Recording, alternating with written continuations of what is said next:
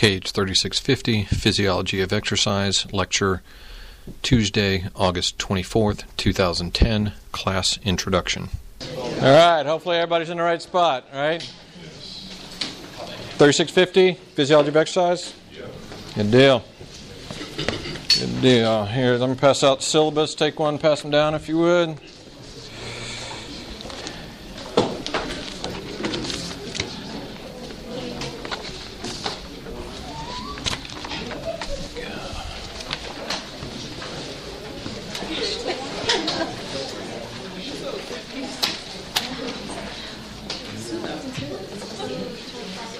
Any extras, I'll just collect them at the end down here.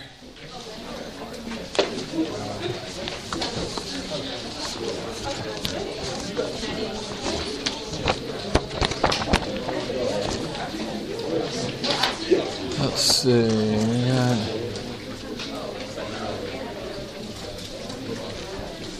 Actually, just put the extras up on the thing right here in case any of your uh, tardy classmates come in and need one.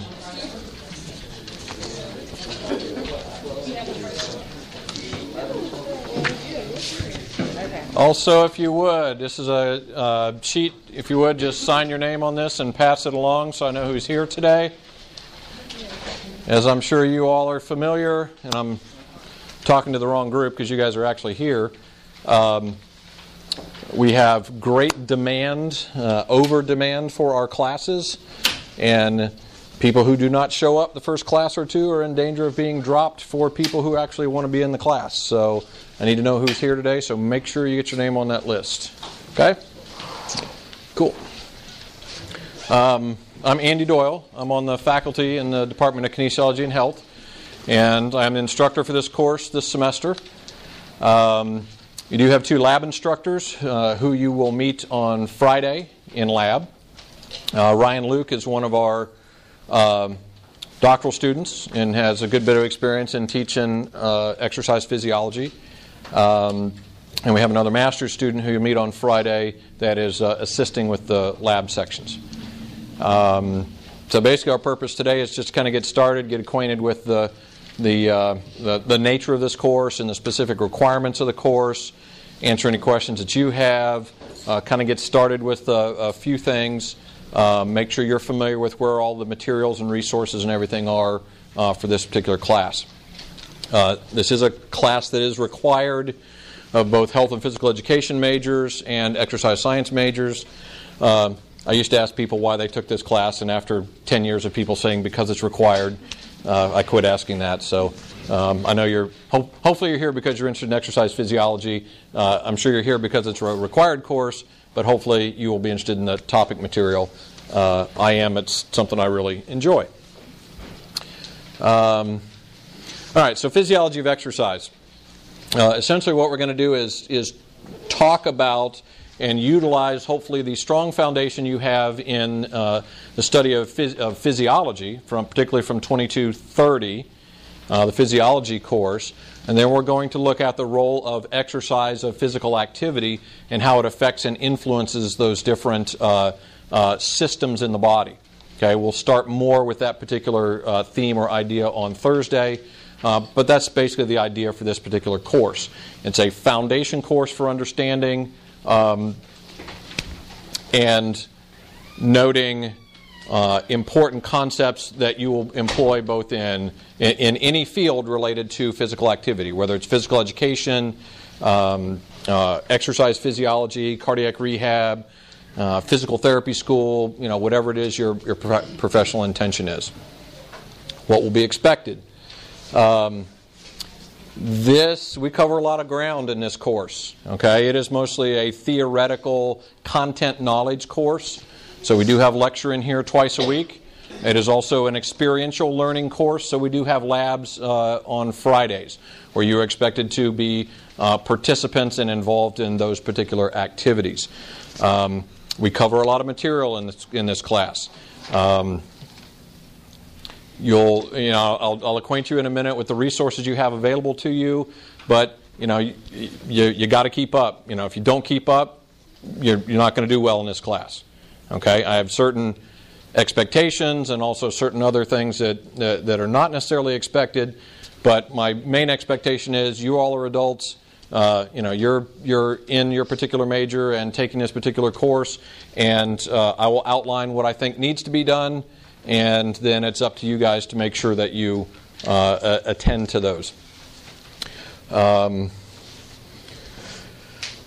okay, how will you be graded? That's that's probably what most people are, are, are specifically interested in. So I try to cover that early on so you can see what's going on in this class. There will be two exams during the term. Um, they're roughly about, I think, five or six weeks in or so, and then after about um, 10 weeks or so, uh, there will be exams. Um, those exams will be, we're actually going to do those on Friday during the lab period. Uh, instead of doing it in class in here. The particular advantage of that to you is rather than having an hour and 15 minutes, uh, you'll actually have an hour and a half or a little bit better. So you'll have a little bit more time and be able to take the exam in a little more comfortable atmosphere. Those exams will be a variety of types of questions. We'll cover them more specifically when we get close to the exam, but some of the exam are multiple choice, true false matching, or objective type answer questions. There are also questions on there that are short answer, um, outline type responses, and there are also discussion type question responses on there. So there is writing on these exams. Um, and I find that mixture gives me a good idea of, of your real uh, mastery of the content, to what degree you've mastered that content. So there's two exams. They're both worth 100 points. Uh, so that's 200. There is a final exam in this course. It will be given on the day and time of the final exam, which is on your course outline. That exam, I haven't figured out the exact percentage yet, but roughly somewhere between a third to a half of the exam will be the material that we cover the last week, couple weeks of class, and about half of the exam will be more comprehensive type questions of things you have learned over the whole semester. Okay? So before anybody asks me, is your final exam comprehensive? Yes, portion of it is. Um, are the first two exams comprehensive as well? Um, well, the first one is comprehensive uh, from basically from from today. Uh, the second one, there are some concepts and some things and some basic knowledge that you, you can't help but have to know, you know, but it is largely focused on details from the second portion. Okay? So it's not it's not cumulative, cumulative, cumulative. It's pretty much discrete first half of the class, second half of the class, and then, okay? So does that make sense? Yeah. Uh, lab assignments. As I said, we do have lab activities uh, on Friday, starting this Friday. Uh, we do have four lab sections. You should be assign- uh, uh, registered for an appropriate one. They basically start every two, they start at 9, 11, 1, and 3. Um, before you ask, we, we basically cannot transfer people between lab sections. You know, where as you can see, uh, we've got what one or two empty seats in here. The lab is a fairly small facility, and I know a lot of people want the nine or eleven o'clock lab on Friday, but unfortunately we can't fit everybody in there. So we just we got to go with what uh, what you've been able to register for. Um, uh, you'll hear more about lab on Friday. There are uh, how many? Let me think. There are, are 10 or so, out of the 15 week semester, there's 10 or so activities in the lab that are graded activities. Uh, where you go, you participate in a certain lab that has certain objectives, you gather data or information, um, you express those results in a particular appropriate fashion, and then you write about what you did and what you learned, what you found out. Okay? So there's a specific lab report for a number of these lab activities, and you'll be graded on those. Uh, there are five quizzes. They are listed on your course outline, your course schedule. Uh, they sort of roughly fall towards the end of each uh, uh content section. And um, we do them at the beginning of class, so you do need to be physically present in class to take the quiz. Uh, for example, the first quiz uh, is a week from Thursday. Okay, so it comes up relatively quickly. Um, they they'll be pretty quick. You come to class, I hand out the quiz. You know, you fill in the quiz. Takes about the first 10 minutes of class, and then and then we move on with class. Okay? Question? So are the quizzes in the here? Yes. Not in the- Yep. They're not on ULearn. The quizzes are here. Um, so I'll talk about attendance in just a minute. But uh, you do need to be present here uh, to take the quiz. The usual things apply about unexcused absences and Uh, uh, uh, inability to make up quizzes and things like that. Um, let's see. I think that's about quizzes. There, there is a practice quiz that is on ULearn. So, so I think I've got it set for next Tuesday after class. It will become active on ULearn, and it gives you an opportunity to go through and, and do some practice questions and kind of give you a sense or, or a feel for what types of questions, uh, the format, and the types of questions I might ask on the first quiz. Okay, so there is a, a practice quiz that's on ULearn. It is not available now, so don't go try to get into it. Uh, it'll be available, I believe, right after class next Thursday. Uh, journal article assignment. Um, I've- this course has recently, because you, all- you all are familiar with the critical thinking through writing requirement. Yes. Yes, some of you. Yes, some of you know. Starting this time last year, the university started requiring two courses within each major be a critical thinking through writing course. Uh, this course is one of those for both health and physical education and exercise science. um, and so there's there's some uh, writing. The good thing is we are allowed to define for our discipline what creative thinking through writing is, and really the assignments and the things that I do that fulfill this creative uh, uh, thinking through writing are really no different than things I've done in the course for a long time. So it's nothing really has changed. There isn't some new onerous. Um, there's a seat right up there in the middle if you want to. Um, so it's not, not it's, they've changed the terminology a little bit, but it's nothing really different than we've done. Uh, what I do, and I'll explain this in, in much more detail as we go along, but basically we have a, uh, a, a research article from a journal that we that you access and read, and you go through and write a, the, a citation for it, but write a, an evaluation, if you will, of this particular uh, summary and evaluation of this particular research article. Part of the critical thinking through writing process is that when you write that and turn it in, we evaluate it and, and, evaluate your writing and make comments and give it back to you, and you get an opportunity to rewrite it and turn it in again. So we know this is new territory for a lot of you, and so there are opportunities to, to improve upon your writing and your critical thinking as we go throughout the semester. Um, this assignment basically consists of three major portions, and um, uh, it's worth 50%, which is uh, 10% to the final grade in here. Okay, uh, we do follow the plus minus grading deal, and this just shows you how the, the point totals you know, fit into the. Uh, it's pretty simple. There's a maximum of 500 points in this class. You accumulate points on these exams and quizzes and assignments, and then you see where you fall in terms of the distribution for grades.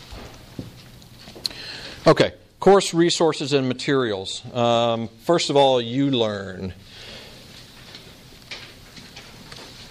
We make pretty extensive use of ULearn in here. How many of you have used ULearn already for other classes? Okay, a um, couple of you maybe have not. Um, pretty simple. You can get to ULearn from a couple of different links, you know, either off the main page or whatever. Uh, you just log in with your campus ID and your password.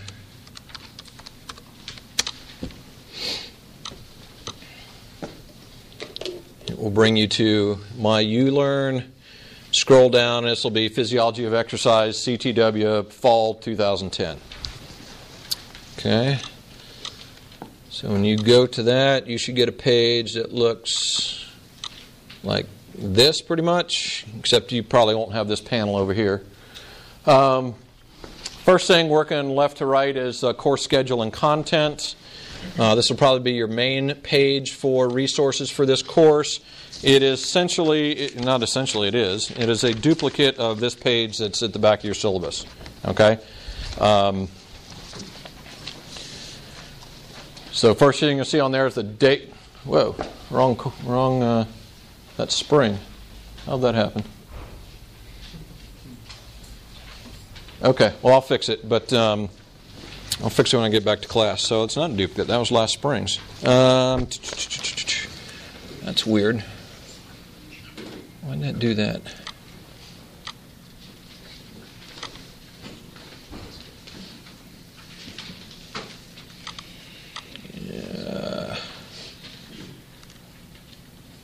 Okay, well, I'll have to fix it later. Thought I did this yesterday.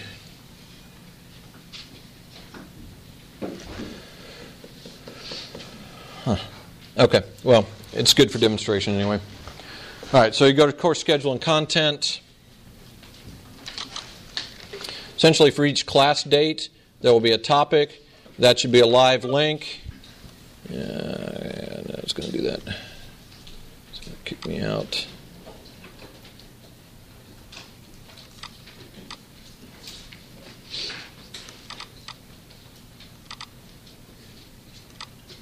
That's a link. If you open that link, it'll open a PowerPoint file, and that's the PowerPoint file for that particular class period. Okay? So essentially, all of, all of the class lectures are on here for every class period. I, I would recommend that you not get more than about one or two classes ahead if you're going to download and, and print and look at these, because I do revise and update them as I go along. So, you know, it's terrific if you're going to be industrious, but don't get on there and download and print all the ones for the semester, okay? Because they're going to they're going to change um, as we go along here. So those are the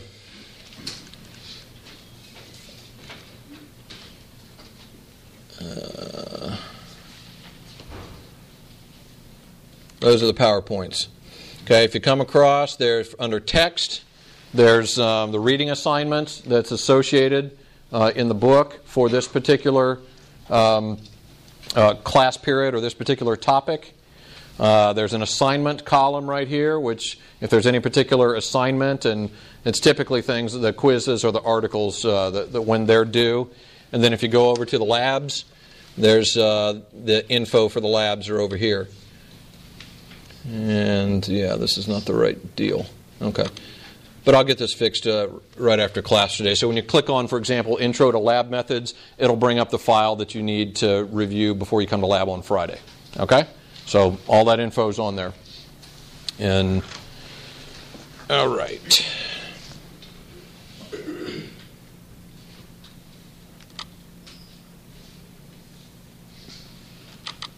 Let's go back.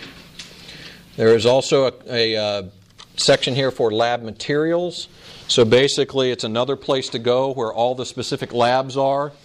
Uh, here's the lab policies, um, an example lab report, what a lab report should look like. You know, a, a, template, which I think is a Word document that you can download and use as your template for writing up your lab reports. Uh, then each of the labs are here.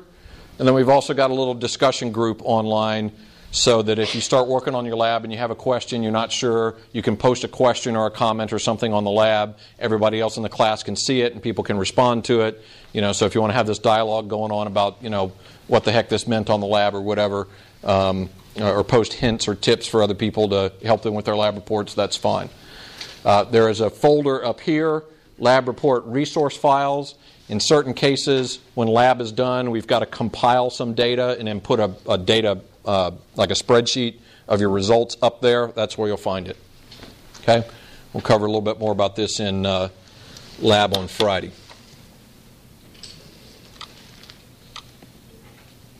Uh, journal article assignment. Um, our, the journal article itself is a PDF file is located on here, as are the instructions for how to do this particular uh, assignment. So that's up there. We'll talk more about that as well as we get uh, a little bit down the road.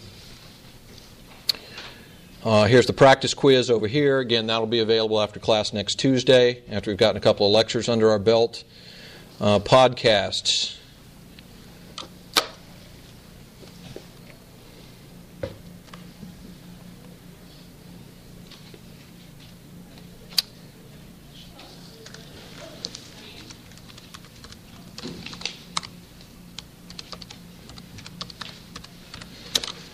st- uh, last year I started doing this, and it, and we evaluated it, and people gave affirmative uh, uh, uh, responses to it. So I record all the lectures. It, it is just an audio recording. I don't, you know, we don't have video in here, but I do record uh, every single lecture, and I load them up on iTunes U as a podcast. So you can go to iTunes U. That link, uh, uh, once you're in there, should take you directly to the course. Don't laugh at my library. I, I have young kids. I have a wife who came of age in the 80s. ACDC, I'll claim, but the, uh, uh, the, the other stuff, don't give me a hard time about. I, I, I take no, uh, no, no claim for ABBA on there. Okay. Uh, basically, when you go to iTunes U, you, you can get find your way to physiology of exercise, okay, for this semester. And when you go to physiology of exercise, it should look like this. And then basically, and if you've not, have any of y'all used iTunes U yet? No? Okay. Let me know if you have trouble getting there or navigating to it. But basically, uh, you can you can click that link, and once you've logged in, it should take you right to this, which is which is the the uh, URL for my course. Okay, and what will happen is, for example, I'll upload. Um, what I've said today, the podcast for today, and it'll just appear with the name on it here, you know, the time and etc. And so usually I do this pretty soon after class. Sometimes it takes me a couple of hours, but generally by the end of the day on Tuesdays and Thursdays, you can go to ULearn and the podcast will be up there. Okay? Um, so one of the reasons I worried about this a little bit initially, well, uh, I worried it would affect class attendance. And in a minute, I'll talk about my, my evolving views on class attendance. Um, I really view this as a resource for you. Uh, part of it is so that if you are in class, you don't necessarily have to worry about being a stenographer and try to write furiously so that you're, you're getting down every single word I'm saying. Okay? Um, I'd rather have you pay attention to what I'm saying and try to comprehend it instead of writing down every word. So the podcasts are there for you to go back and be able to review information that you would like to. Uh, incidentally, on the podcast, once you get used to iTunes U, uh, it's just an MP3 file. You can you can actually speed it up, so um, you can listen to the lecture in 45 minutes instead of an hour and 15 minutes uh, if you want to. The um, so it's a, it's a resource for you to go back and review. If for some reason you either don't want to come to class or you've had to miss class for some particular reason, that resource is there. Okay? Um, so, anyway, we'll have, with the exception on the very, very rare occasion when we do have some technical difficulties, i.e., batteries dying in the middle of the lecture, uh, there will be podcasts for each of the classes. Okay.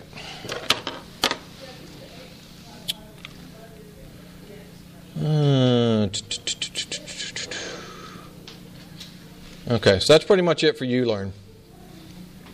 I, I will say uh, the majority of communication for this class will be done to the class through ULearn, which means it comes to your Georgia State uh, address, uh, email address.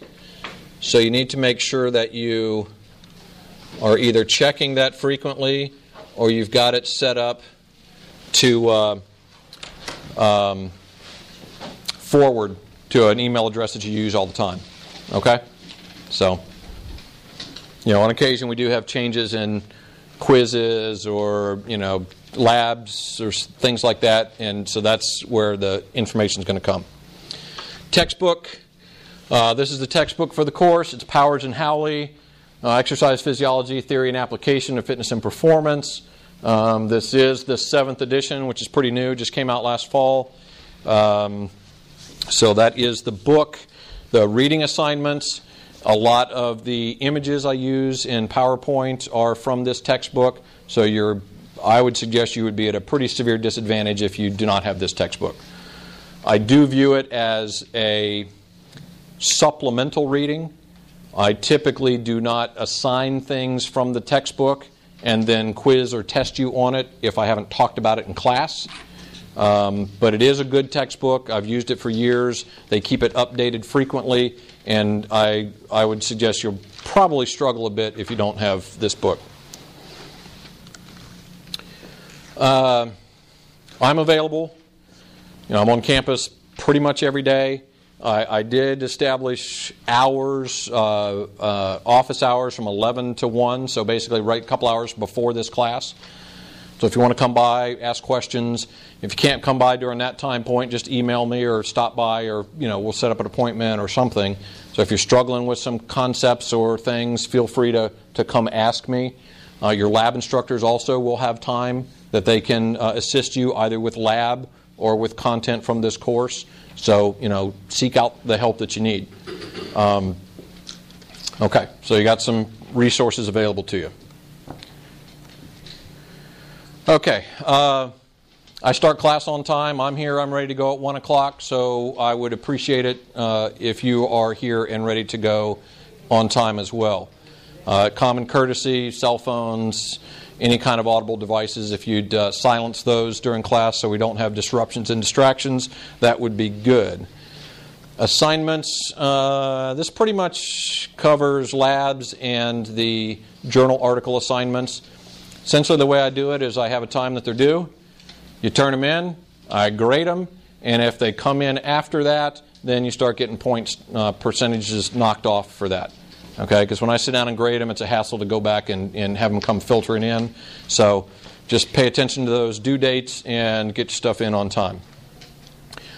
For exams in particular, um, they'll begin and end at the scheduled time. So, you know, on a day we have a quiz, I'll hand out the exams at 1 o'clock, and then I'll pick them up, you know, at, at, the appropriate time to pick them up. You know, if you come in 10 minutes late, or if you come in, you know, with a minute left, you're only going to get a minute for the exam or the, the quiz. So that's just, that's the way it works. Um, during exams, no electronic devices at all. No cell phones, no MP3 players you listen to during the exams, uh, no personal calculators. If you need a calculator, we'll provide it. Um, once you come in the room to take the exam, then uh, if you have to get up and leave, then you can't come back in and finish the exam. So, you know, make sure that you do what you need to. Go to the bathroom, make your phone calls, you know, eat lunch, do whatever you need before you come and take the exam. You come in, you take the exam, hand it in, and you're done. Uh, we'll go over these again before the first exam. Obviously, we're going to adhere to the university's policies on things like cheating, plagiarism, unauthorized collaboration. The two things that typically crop up in this class, and it's and it's generally not a uh, overt way of trying to, to cheat the system, but uh, the first is is um, plagiarism, and uh, uh Doonesbury here, the guy's trying to write his blog, and he wonders how he comes up with all these great ideas, and so he says, "Well, when I run out of ideas, I just go to the uh, opinion pages of the newspaper and pull something, uh, but he scrupulously changes the punctuation so that he doesn't, you know, plagiarize. So, what we'll do is we'll make sure we understand that not plagiarizing is more than just changing the punctuation, uh, and we'll talk about that particularly in relation to our journal review articles. Uh, people stumble, particularly at the beginning, because they've not really read these much, and what they tend to do is copy word for word from what the researchers wrote and uh, we want to avoid that. What I want to do is get a sense from you in your own words if you know and understand what this is about. And so we'll, we'll work our way through those. The unauthorized collaboration uh, sometimes gets to be an issue in lab. Lab, by its nature, is a collaborative activity. You know, you will work together in small groups to do these activities and to gather data and to help uh, uh talk about and discuss the results. That's all collaborative and that's what we want you to do. Then, when you go to write up and turn in your individual lab report, that then needs to be your own individual work. So I don't want all four or five people in a lab group turning in the exact same copy for their lab report. Okay? Um, so we need to be careful about that. that's plagiarism. Uh, this, this, this class will adhere to the GSU attendance policy. Uh, my, my views on this have, are starting to evolve uh, based on a variety of different things. So my attendance policy is don't come to class. Okay? If you're going to be late, and particularly if you're going to be late chronically, don't come to class. If you're going to come to class and you're going to sit there and text the whole time and, you know, uh, uh, multitask, don't come to class. Uh, if you're going to bring a laptop and act like you're taking notes, but you're really on Facebook, you know, whatever, don't come to class. Um, you know, if you're going to come to class, but you're going to leave at random intervals and come in and out, don't come to class. Um, we've got an hour and 15 minutes of, of dedicated time, and the way I view this is I'm not teaching a class, I'm teaching students. And I'm trying to help you learn exercise physiology. Okay? And so we've got a period of time here for an hour and 15 minutes It's dedicated to that particular purpose. If you want to do something else, I don't care. You can go do that. But please don't come to this period and, and disrupt what we're doing in here for the people who do want to learn.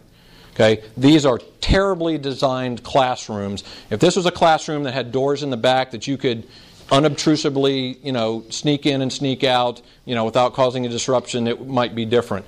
But the doors are in the front, and I've taught in this building for a couple of years. Every time somebody comes in late or leaves and comes back in, the door opens, everybody looks to see what's going on. It disrupts the class. Okay?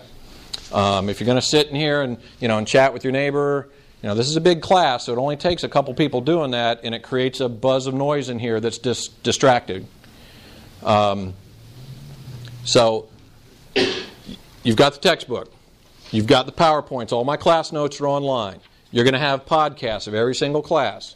So, you know, from that perspective, you can get, you know, what we're doing in here without coming to class. So, and I'm, you know, and I'm going to trust you as adults, and I'm going to try to be adult, try to be adult about it, and, and uh, go from that perspective. If you want to be here and you want to benefit from this hour and 15 minutes, then come. Okay? Because if it gets to be an issue, you know, of people constantly coming and going and disrupting the class, then I'll, I'll take other measures to make sure that the class period of time, this hour and 15 minutes, is not disrupted. Because I know that there are people who are interested in this and serious about this and they don't want to be disrupted, and I will make sure that that happens. Okay? So, we good with that? I, my attendance policy, you, you are not going to be graded off if you don't come to class. Lab's a different story. There is a participation element to lab. But for the class itself, you know, if, if I'm not grading off, I'm not giving points for or against, taken away for attendance, I don't even take attendance after the first couple classes just to make sure we know who's here and who's registered or not. All right? So that's the deal. Okay. Uh, and then if you don't like that deal, you got till October 8th to withdraw. Okay, this creative thinking through writing. You know, what the heck is this stuff? Um, you know, we came up with a fancy definition for it a reflective process where we're going to acquire and analyze and evaluate information or data or ideas. Um, uh, and probably the, the, the, simplest explanation is problem solving, is to be able to take information and things that you know or things that you're able to observe uh, from a, a, variety of different areas and take that information and put it together to, to uh, solve a certain problem or answer a certain question. Um, we do that in this class through, well, there's some further definitions uh, that we've added here. Um, and, and some of these lend themselves really well to this class. Gathering, organizing, classifying uh, pertinent data. That's directly what you're going to be doing in lab. Okay, you're going to be doing certain lab activities where you gather data and present it in such a way that you can think about it and analyze it and figure out what it means. Evaluate assumptions, evidence, consider and integrate disparate ideas or information. develop rational, reasonable, informed conclusions. Those are the types of things you'll be doing as a result of reading those research articles, developing uh, rational conclusions, rendering accurate judgment, uh, clear, uh, present clear expression of those conclusions or judgments, and then apply understanding and knowledge to you know maybe new and different solutions or problems. This causes an issue sometimes because in classes like this, people want to know what is the right answer, okay? Or they get upset when you ask a question about something that you haven't specifically covered in class. But the whole idea with creative, uh, with critical thinking, is that you are able to take your understanding of how some of these things work and figure out the answer to that particular question. Okay? Now, we will do that in this class through um, uh, written responses. So, on exams, you'll have some written responses, not just bubbling in uh, computer score sheets, but you'll have written types of questions uh, on exams and quizzes, lab reports, and then these journal article assignments. Um, so that kind of begs the question of, of um, how we know what we know in uh, exercise physiology. Let's see if these are any good.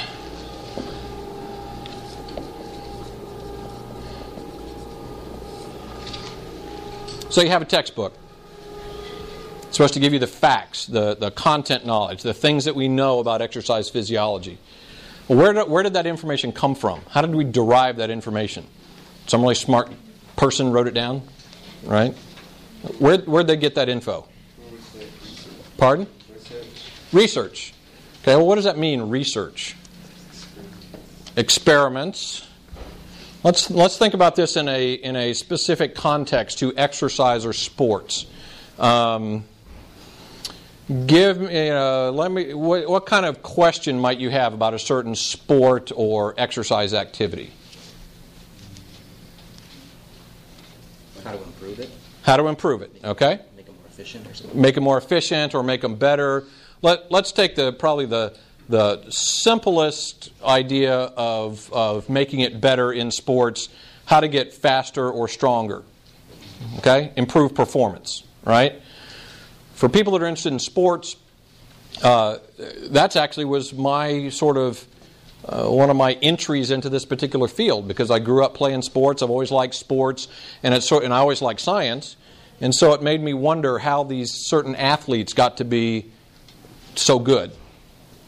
Okay, um, perfect example. Just a couple of days ago, uh, 13, 14, 15 year old world record in the 800 meters was broken. Uh, guy ran, you know, basically right almost uh, one minute and 41 seconds for 800 meters. Okay.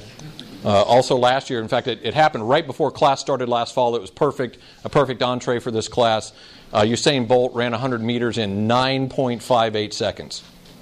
Crushed the world record. That, that's, that's, that's almost 34 miles an hour. okay? So, so those kind of things are really interesting, and it makes you wonder how people get better. Um, so let's say we're interested in uh, uh, speed.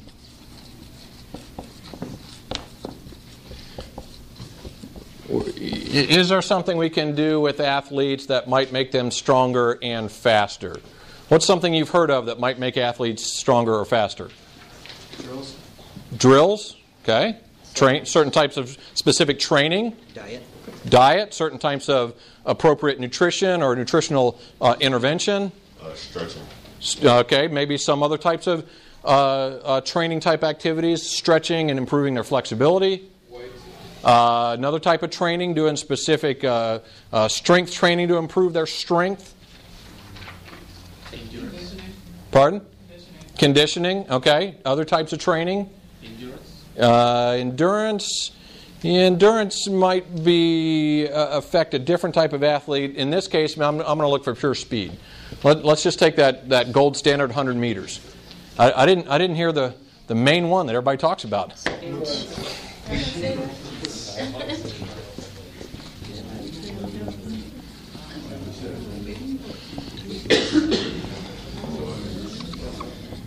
Okay. Um, I always like to use this one as an example because it's commonly known and uh, uh, kind of an interesting topic. Uh, there, there, there are ways that we could do research studies to investigate whether or not any of those things that you all mentioned might be able to improve an athlete's speed or performance. Okay? But let's just use steroids as an example. So let's say um, the IAAF, which is the international organization that governs track and field around the world, um, is concerned about uh, the use of uh, anabolic steroids in sports and whether or not it, it actually, the use actually results in an unfair advantage in those athletes that use steroids that it makes them faster. So they really want to know a definitive answer to this particular question. So they're going to give this class a million dollar grant to study this problem, uh, to answer this particular question. So, how would we answer that question? First of all, let's define the question better. Uh, what's the specific question here? Okay, so the question is do steroids do what? Make you faster. Okay? So, how would we go about answering that question? What would we do? We would do a research project. So, how would we set this research project up? Control group and non-control group. Okay, he said a control, two groups control group and non control group. Okay, that's correct, but we're, we're getting ahead of the story a little bit. What do we need to do first of all? You need to look up steroids. All right, you need all right. You need to figure out. Uh, you need to figure out exactly what you're talking about in terms of steroids. If anybody in here has uh, asthma, you may be getting a uh, some type of steroidal uh, uh, medication that you use. That's not the kind. That's an anti-inflammatory steroid. That's not the kind you would use for um, uh, muscle building to make you faster or more powerful. So the type of steroid makes a difference. Uh, let, us back up to this. What do we mean by faster? Let's define this. Do we need to have a specific task? A specific performance task? So, what would be a good performance task? 100 meters. Okay. So, let's say our test then is 100 meter sprint. Okay? Good.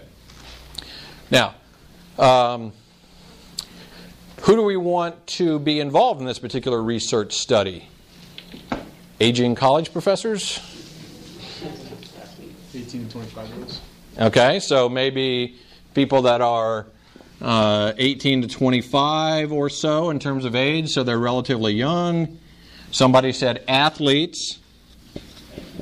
Okay, so we can recruit marathon runners, right? They're athletes. Why not? Ah, we probably want sprinters.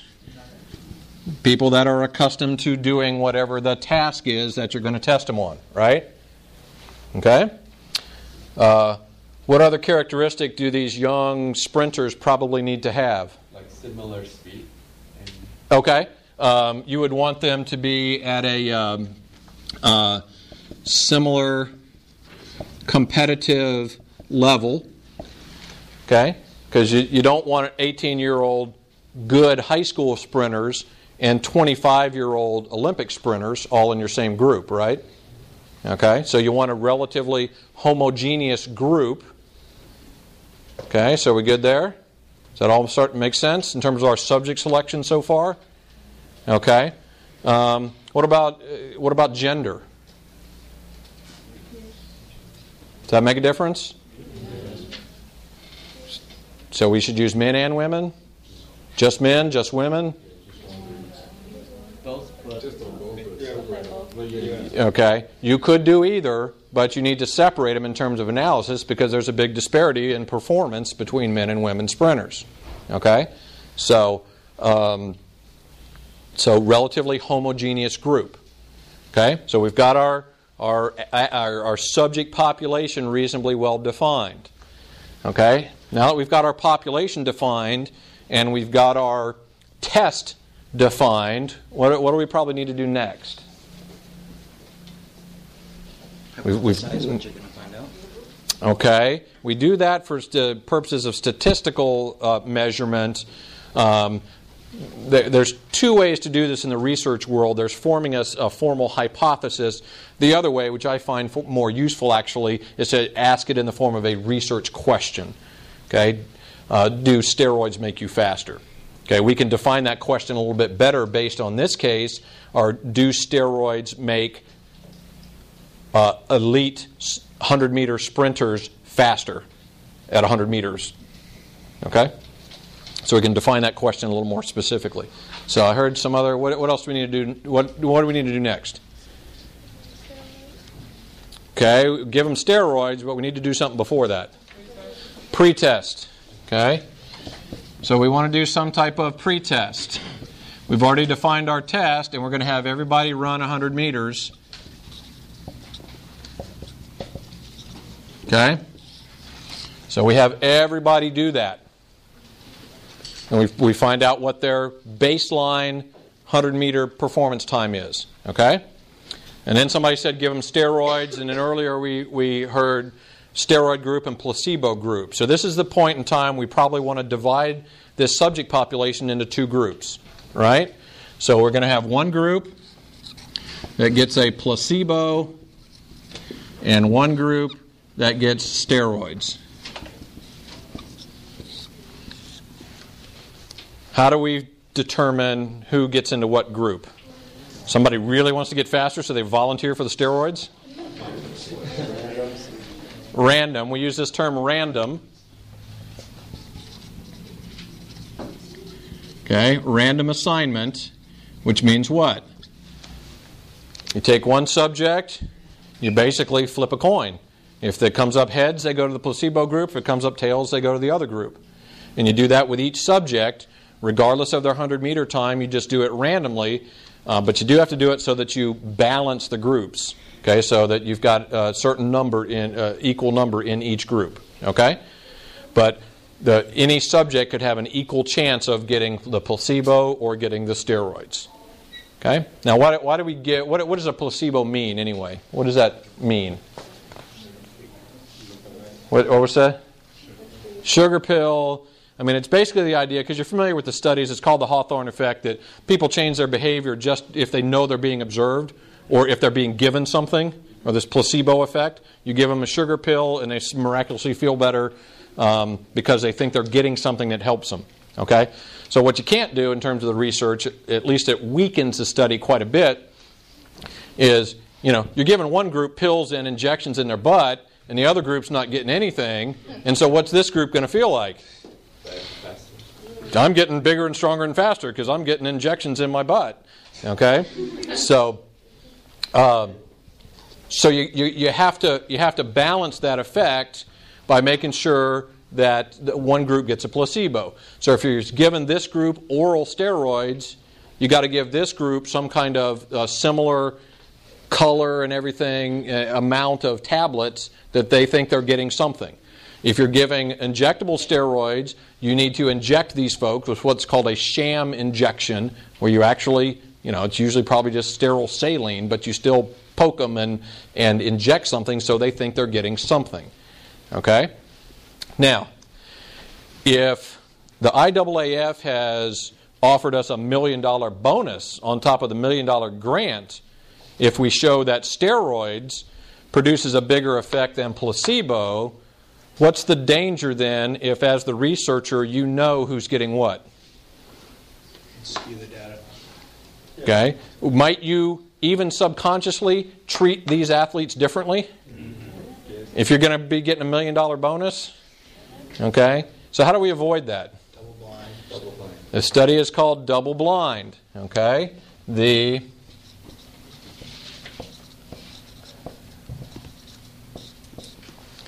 The, the first part of the blind is the subjects do not know what they're getting. Okay? The second part of the blind is the researchers who are interacting with them on a daily basis do not know what they're getting. You've got somebody who's not directly associated with the study who has the key of who's getting what. Okay? So that's what's called double blind. So neither the researchers involved with the subjects nor the subjects themselves know what they're getting. That's called double blind. Okay. So We've done the pretest. We have all their 100 meter times. We have started giving them either a placebo or steroids. And we know that this makes sense to probably do, some, the, do the same test as a post test, right?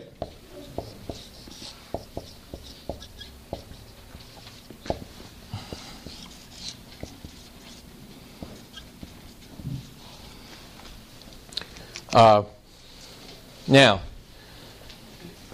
you can give somebody oral steroids and give them an injection in their butt, and the next day they wake up and they're faster. No? What do they have to do in order, in conjunction with the steroid use, presumably to cause the effect? They got to train. Okay? So we need to have some period of time where they're training. Okay, where both groups are training. And so what do you have to make sure of during this period of time when these subjects are training? They're training the same. They're doing an equal, equivalent amount of training. Okay? So you need to be careful and, and work with them equally through this, particular, this, this training period of time.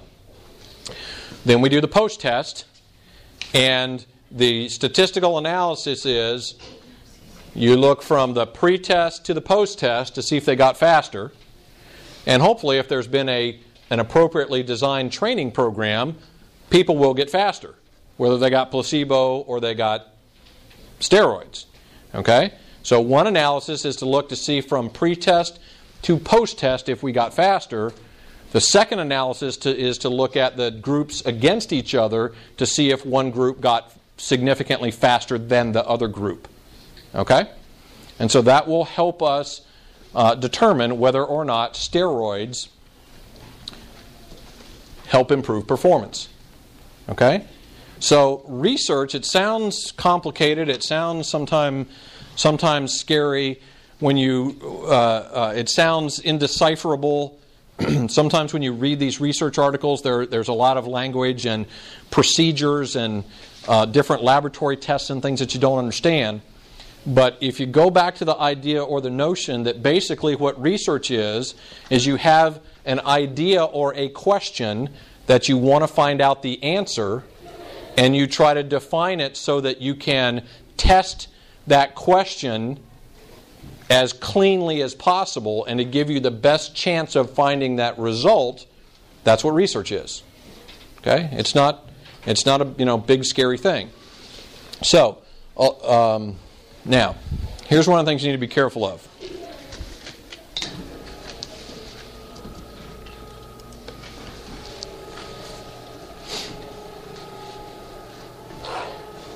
Because one of the unfortunate things in our society now is that a lot of research, particularly if it's sponsored, uh, it, it, has big grants associated with it. The granting agencies want to make sure that the results of this research gets published, so it gets picked up in uh, the popular media. You see it on CNN, you see it in AJC. Um, and what they're doing is reporting the results of a single study. And people will sometimes get frustrated or confused if the new research shows something different than our previous understanding. It's actually one of the things I love about this particular field is because we learn more and more all the time about exercise physiology. It's not a you know static field. Um, uh, we, we still learn quite a bit from it, but you got to be careful. And, and I'll tell you why. this guy was a uh, uh, uh, tail gunner in a, a, bomber in World War II. He was in the uh, Royal Air Force. Uh, this is a Lancaster bomber, and at the back end of this bomber is a uh, little plexiglass turret back here. You see the little gun sticking out right there? Um, he sits back there and protects this bomber as they were doing uh, bombing runs over Germany during World War II. He protects the back end of the plane from fighter attacks. Okay? So they're, they're on a bombing run over Germany during World War II. Uh, this airplane gets hit by anti aircraft fire. Uh, it's full of holes, it's on fire, and so the pilot calls to everybody on the plane to uh, bail out because the plane's going down. Uh, problem with this particular uh, airplane is that turret is so small that you can't wear your parachute while you're sitting in the turret. So he gets up, he opens the door, steps into the fuselage of the plane, looks down, and there's his parachute on fire. Not a good situation. So his, his plane is, is uh, going down towards the ground, his parachute's on fire, and he's got to make a decision. I either uh, uh, ride this burning plane down to the ground or I jump out. So the guy jumps out. Uh, based on observers in the air and on the ground, uh, it was estimated that he jumped out of this plane at about 17,000 feet, 18,000 feet. No parachute. Have any of y'all had biomechanics yet? Yeah, there's a couple little, yeah, there's always grumbling when I ask that. Okay, Uh, if you haven't, and, and this will be a preview of some biomechanics for you, um, when you jump out of an airplane without a parachute, you will accelerate towards the earth at uh, uh, the, the acceleration due to gravity, which is uh, 9.8 meters per second per second. Okay?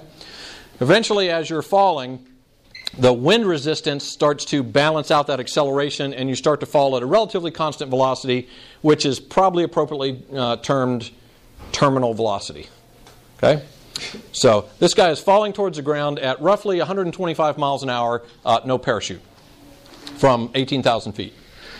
Uh, he, not surprisingly, loses consciousness sometime during this free fall, and when he wakes up, he kind of looks around, and everything is sort of soft and puffy and white around him.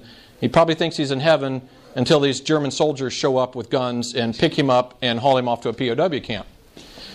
The guy has fallen 18,000 feet without a parachute. He's hit the ground. The only thing he did is twisted his ankle. Nothing else wrong with him. Okay? So, we have proven that you can jump out of an airplane without a parachute and survive. We have one concrete example of that happening. Would you do that? No. That's not enough. It can work, right? It's only one person. Why don't you try it? My role is to teach about this. it's not to actually do this stuff. Okay? Why would you not do this? Because you're not dumb, first of all. Body frame is different. Eh, Body frame. Well, you realize that that this is one example of this happening. Uh, however, if you look at the total number of examples of this happening, what's much more likely to happen? You will not survive. Okay? So, you got to be careful with science. You got to be careful with research. You're probably wondering how the hell does this relate to anything? Okay? When you're looking at research, you're, you may be looking at individual research articles and the results of that individual research study. You got to realize what we know about that particular topic is not based on that one example. It is based on um, uh, consensus. Okay? Um,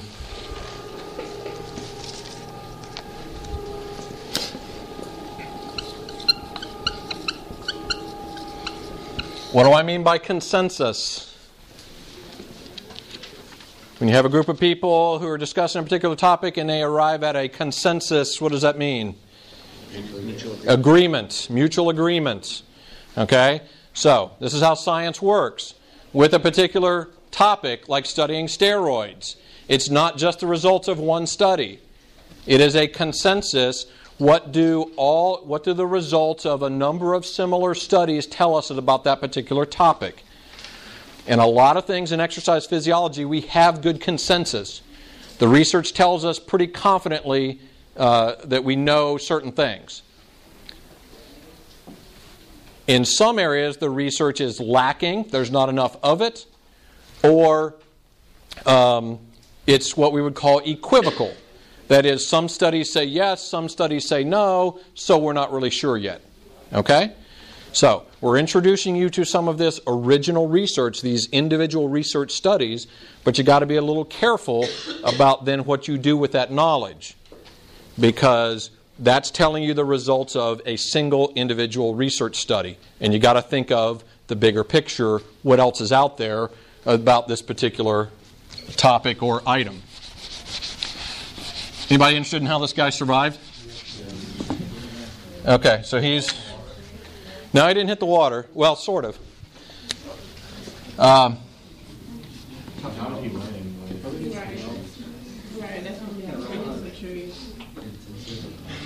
okay, so the guy is falling towards the ground at somewhere around 125 miles an hour. Probably literally screaming, screaming towards the ground at 125 miles an hour. Uh, it was wintertime in Germany, so the ground was covered with snow.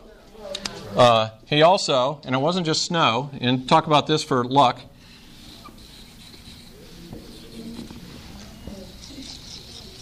Ground's got three or four feet of snow in it.